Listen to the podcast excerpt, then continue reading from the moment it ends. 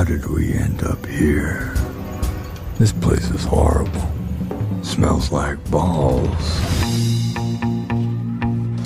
We had it all. You were a movie star, remember? Who is this guy? He used to be Birdman.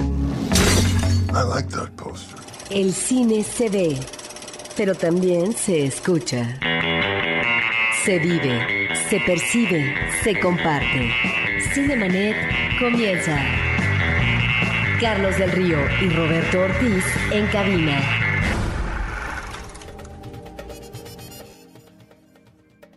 Bueno, Martín, primero que nada me gustaría felicitarte a ti, a todo el crew, a todas las personas que están detrás de la película Gracias. y sobre todo hacer énfasis en la parte sonora. Gracias. Me gustaría saber cómo se fue desarrollando este trabajo a través de, ahora sí que una plática inicial con el director de la, de la idea creativa en Birdman al resultado.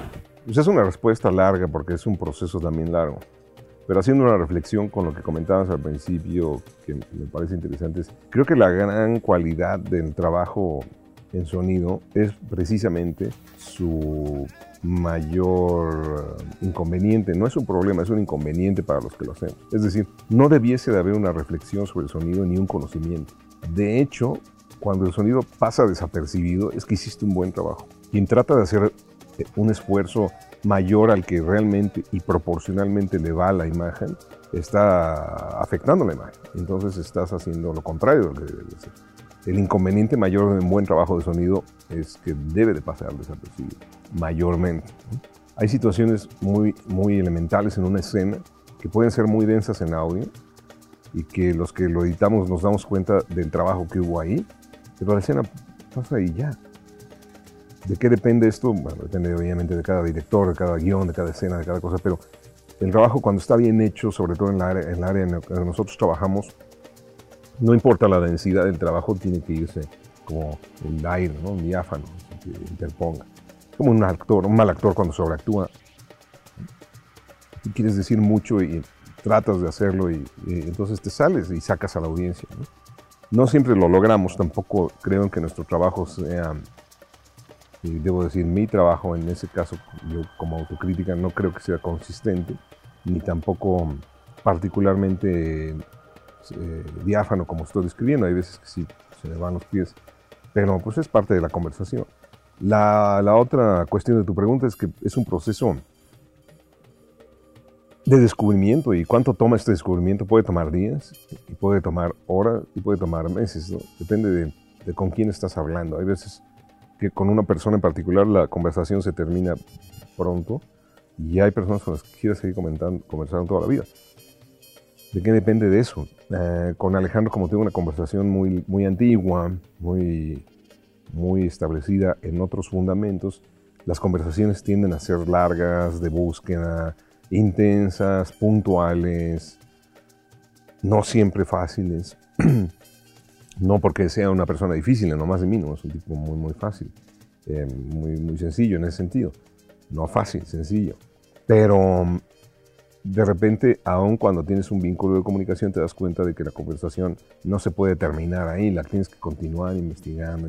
Entonces regresas con una idea, recibes un, una observación de esa idea y continúas. Sucede, y a mí me pasa no, nada más en el caso de Birdman y con Alejandro, me pasa siempre que trabajo. Ahora que estoy haciendo el, programa de radio con Sopitas y con Rulo, todos los días, todos los días me doy cuenta de mis grandes limitaciones, de los, los atavismos que me persiguen, los, las aspiraciones a las que pretendo llegar que nunca logro hacer. Aprendo de eso. Me, puede ser muy frustrante. Yo, yo me imagino que también es incómodo y, y a veces muy... Sí, no, es, no es una experiencia muy bonita tocar tus propias limitaciones, ¿no?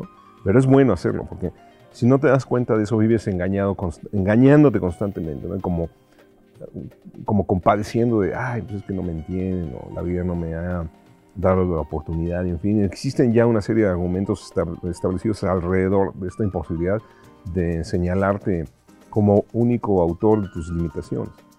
En la medida de lo posible en que te das cuenta de eso, las, las quieres atacar inmediatamente. Decir, bueno, mi limitación es aquí, tengo que hacer algo. Si no puedo hacer nada, nada, pues, entonces hay que asimilarlo, decir, bueno, no puedo hacer nada.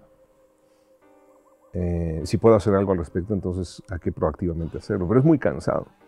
Y toma tiempo y puede ser desmoralizante. Eh, hay quienes tiran la toalla en el camino, hay quienes, insisto, se vuelven contra la vida. Y, y ya, ¿no?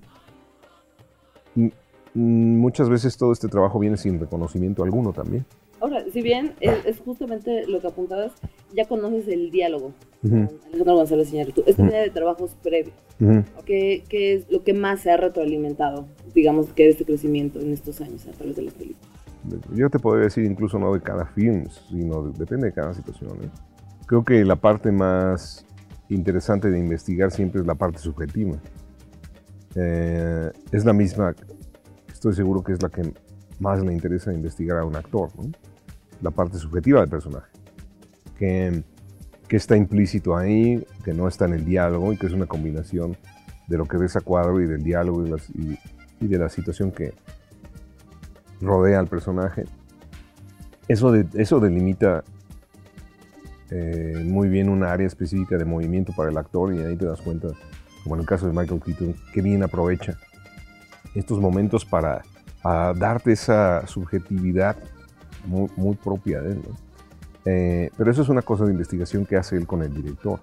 Yo creo que lo mismo hacemos todas las áreas que trabajamos alrededor de, de y alrededor de Alejandro. Estábamos constantemente tratando de entablar un vínculo de, conexión con esa subjetividad que él tiene.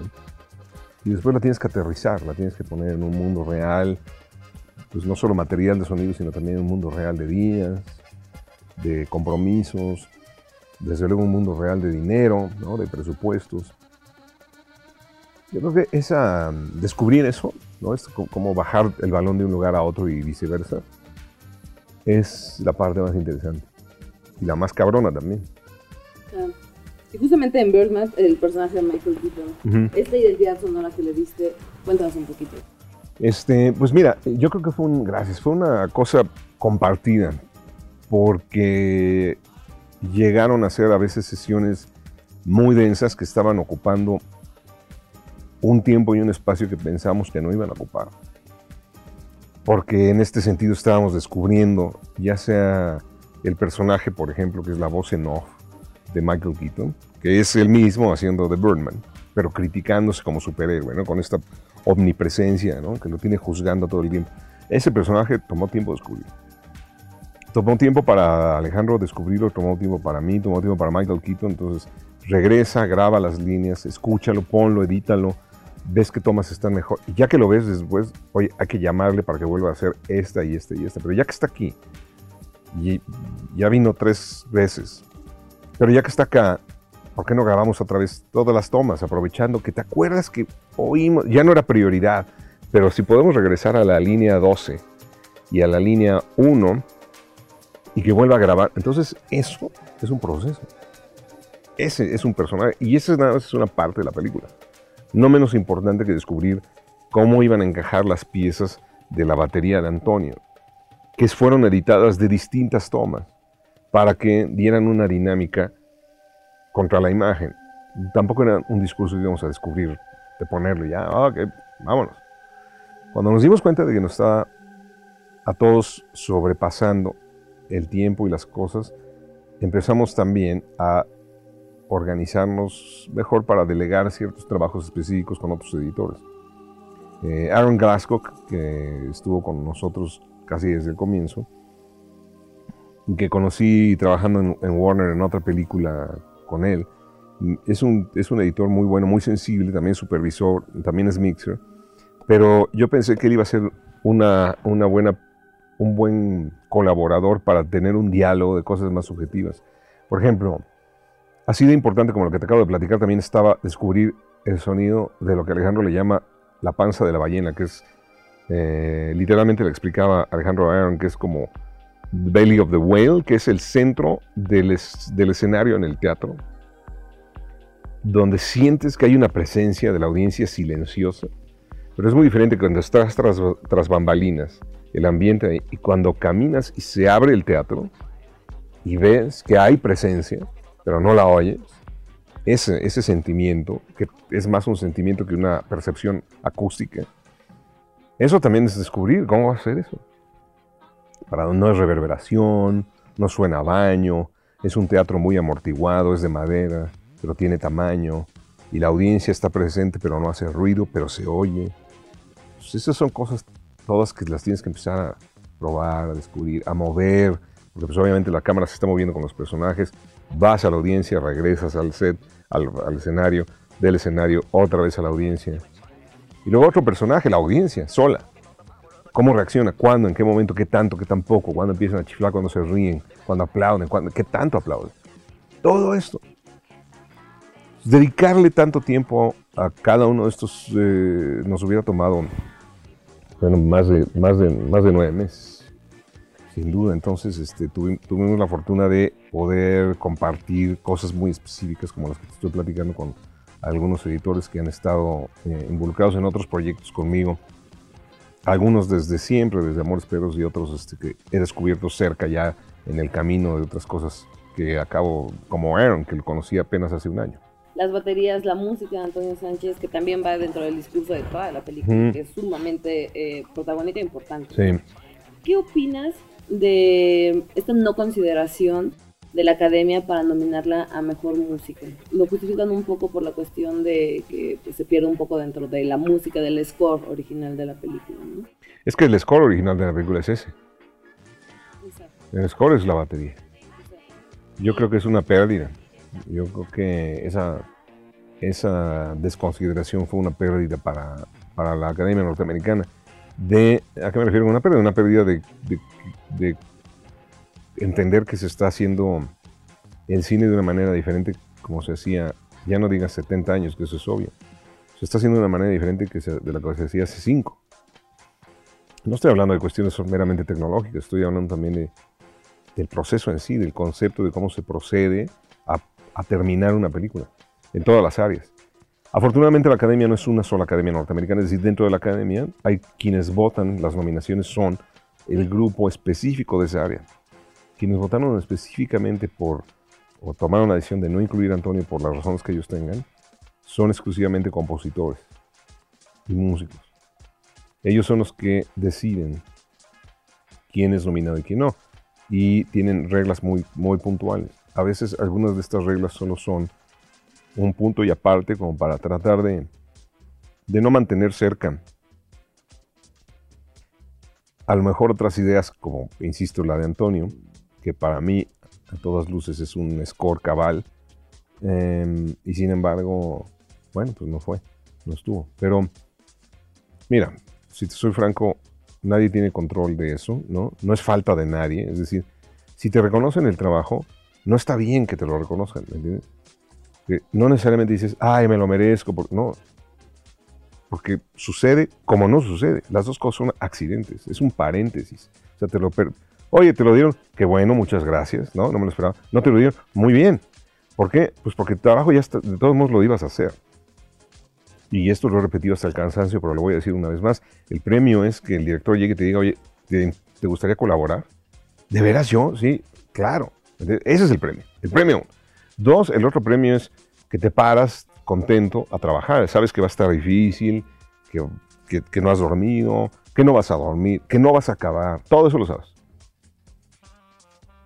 pero estás contento haciéndolo y ese es otro premio, porque podría estar también miserable haciéndolo. Podría no estar haciéndolo. Y eso tampoco, tampoco significa nada. le damos mucha significancia, me estoy poniendo muy filosófico, pero de repente le damos demasiada significancia a cosas que no son, que no son las importantes. Lo importante siempre tiene que ser la de la satisfacción personal, primero por el trabajo, el reconocimiento del trabajo y segundo, porque estás satisfecho con eso. Si estás pendiente de que hay otros este, factores afuera que, rigen esto, pues es como muy vulnerable, ¿me entiendes? Porque pues, entonces viene una serie de frustraciones de que no, bueno, es que nunca nos han... Pues perdón, eh, no es la primera vez que hago una película que se involucra. Y hablando nada más concretamente de la Academia Norteamericana, no es la primera vez que hacemos una película que se involucra la academia, que escoge la academia para incluirla y no incluye el sonido. Está bien, están en todo su derecho. no pasa nada. Y si no nos dan la estatuilla, están en todo su derecho, ¿no? Porque también sería ridículo pensar que dentro de los nominados hay algún advenedizo ahí, ¿no? Alguien que se quiere pasar de listo, ¿no? Pues hay que ver las películas y te das cuenta que están todas muy bien hechas. Hay un rigor. Son diferentes.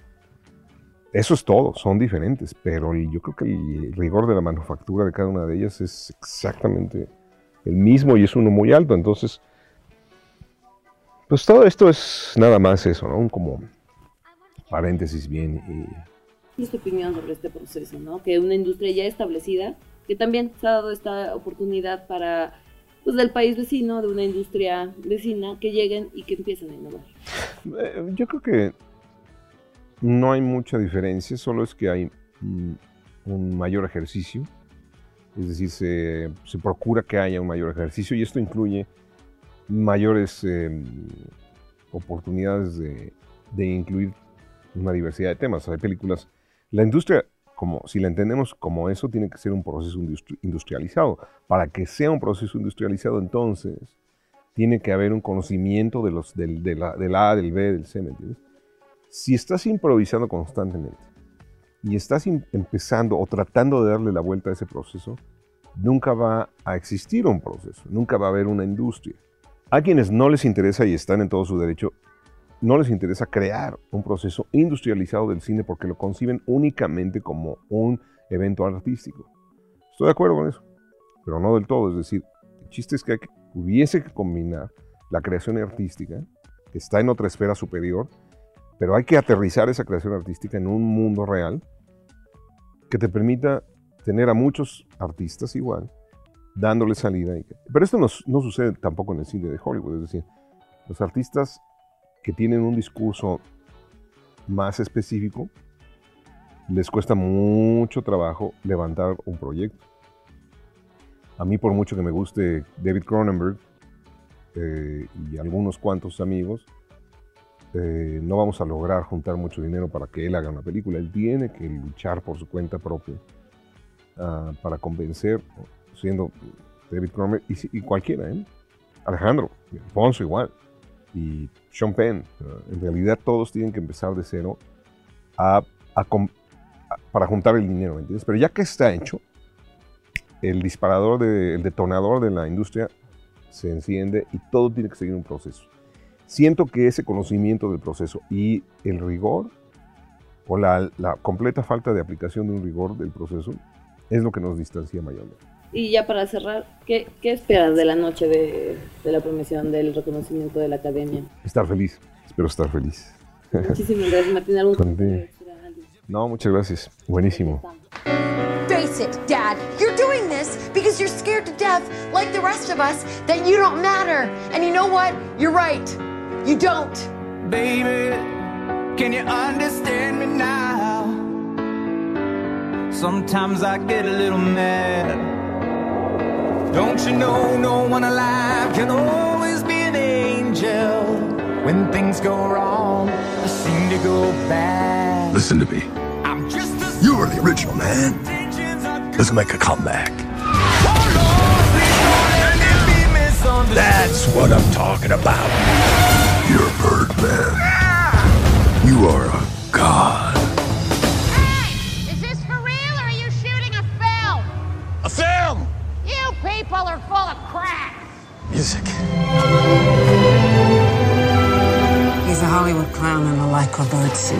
Yes, he is. But he's going out on that stage and risking everything. It's about being respected and validated. Remember, that's what you told me. I got a chance to do something right. I gotta take it. Give the people what they want. Let's go back one more time and show them what we're capable of.